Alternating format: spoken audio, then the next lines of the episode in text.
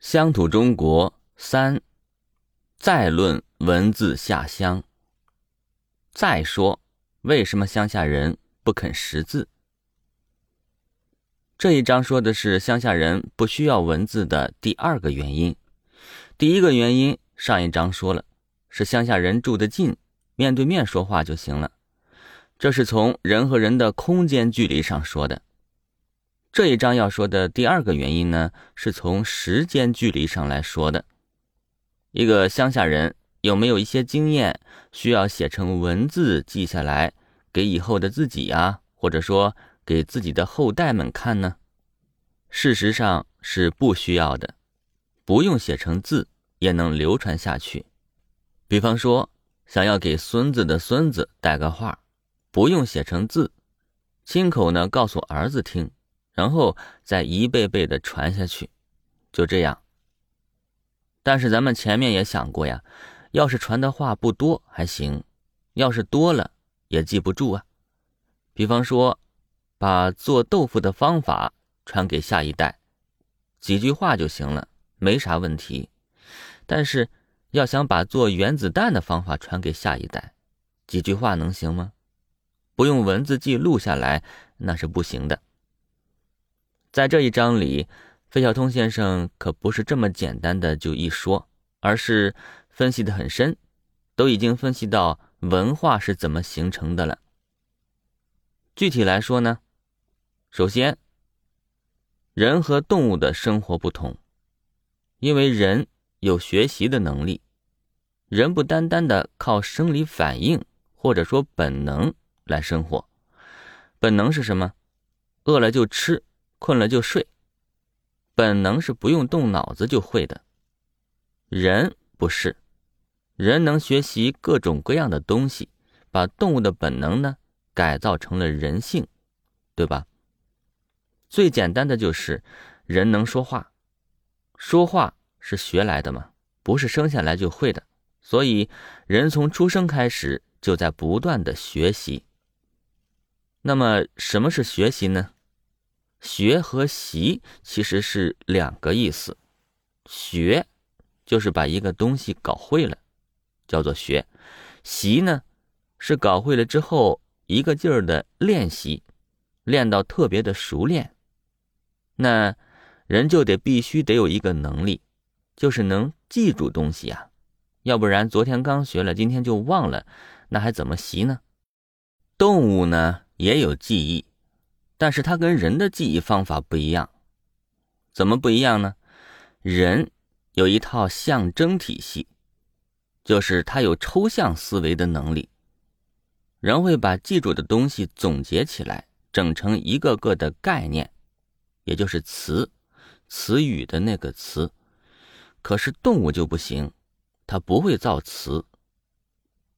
那会不会造词有啥不一样呢？这里再具体说一下啊，举例子，种地呢，需要先翻地，然后播种，然后浇水，然后除草，然后杀虫，最后收割，等等等等。咱们只要记住这些个词就行了。翻地、播种、浇水、除草、杀虫、收割。怎么教孩子干活呢？只要示范一下怎么种小麦，这个叫翻地，这个叫播种，这个叫浇水，啥啥的，他就不光记住你的动作了，他还能记住你说的词了。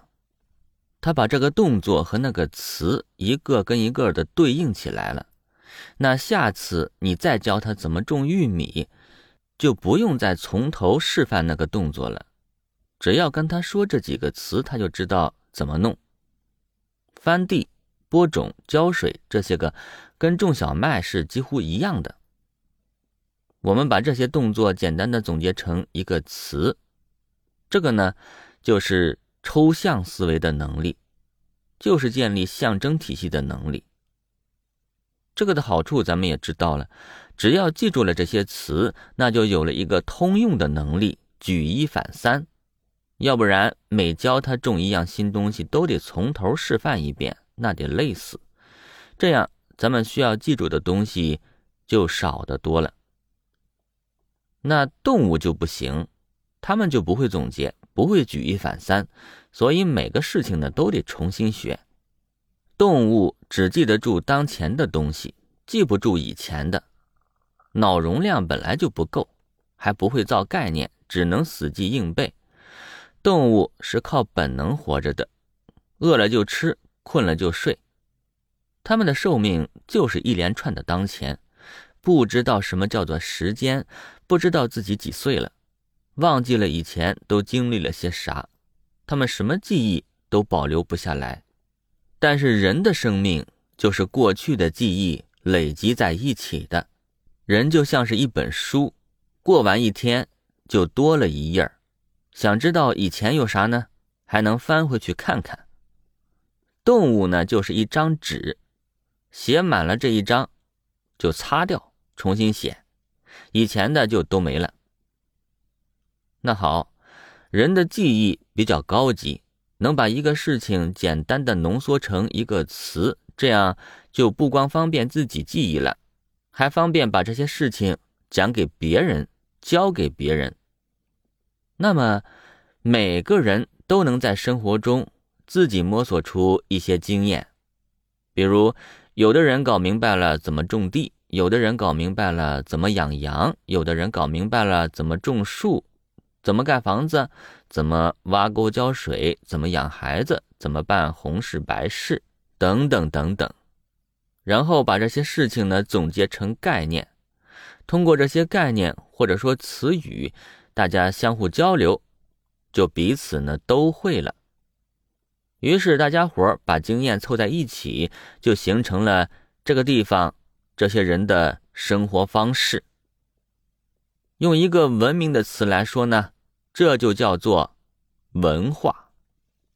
各个国家有各个国家的国旗，各个地方有各个地方的文化。你生活在这个地方。你必须生下来就得学习这个地方的文化，你当前的生活就必须有着过去所传下来的办法。人的学习就是像一套已有的方式的学习，唯有学会了这套方式，才能在人群中生活下去。这套方式就是文化，就是传统，它并不是每个人个别的创制。而是社会的一页，是社会上所有人在过去一起创造出来的这个文化。每个人的当前，都包括整个民族过去的影子。没有文化，也就没有了我们现在所能享受的生活。有人说，语言造成了人，那是很对的。因为如果人们的经验和知识不能累积起来，不能传承下去的话，那我们的社会也不会有什么发展，我们的生活跟禽兽也没啥区别了。因为没有知识、没有经验，就没有生产力嘛，更不会有什么发明了。牛顿不是说过吗？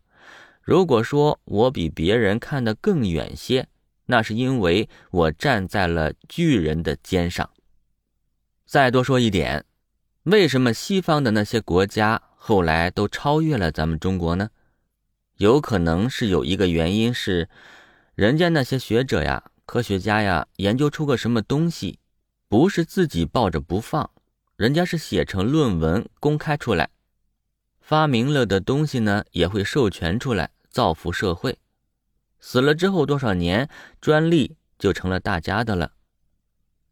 这样。就能互相踩在各自的肩膀上，就能看得更远，发展的更快。可是咱们中国以前呢，都是自己搞出个什么经验，好，这是我们家的秘方，打死也不公开。这样的话，想发展一个东西，任何人都得自己从头研究。总结一下，我们人呢是会学习的。学习就得靠记忆，我们能通过造概念帮助我们记忆，也方便教给别人。那我们呢，就不断的摸索经验、记忆经验，也学习别人的经验。大家的经验凑到一块儿，就形成了文化。这宝贵的文化呀，能让我们活下去，活得更好，社会呢发展的更远。但是要记住这么多的概念呢，写成文字更好，对吧？不写成文字也行，那就记在脑子里呗，就看有多少了。我们需要记住的东西多不多，在于我们的生活需不需要，不需要的我们就熟视无睹。乡土社会中生活的人呢，需要记忆的范围和城市里的人。显然是不一样的。一开始也说了，乡土社会基本没啥变化，每天干的都是一样的事儿，一眼就能看到老。熟悉的地方，熟悉的人，实在没啥新东西，靠着习惯生活就行了，记忆都是多余的。这可能也是咱们这个民族爱看热闹的原因吧，因为生活实在太无趣了。只有在一个经常变动的环境里，我们用脑袋记事情不够用了，才需要用文字写下来。在我们的乡土社会里，可以在有生之年稳稳当当的把自己的经验和知识传给下一代。这就是乡土社会不需要文字的第二个原因。所以，想要文字下乡。那必须得等中国的乡土社会发生了变化，那时候人们才需要文字，再去推广，才推广得开。就像现在，村里一天变一个样，这样人们才能知道文字是有用的。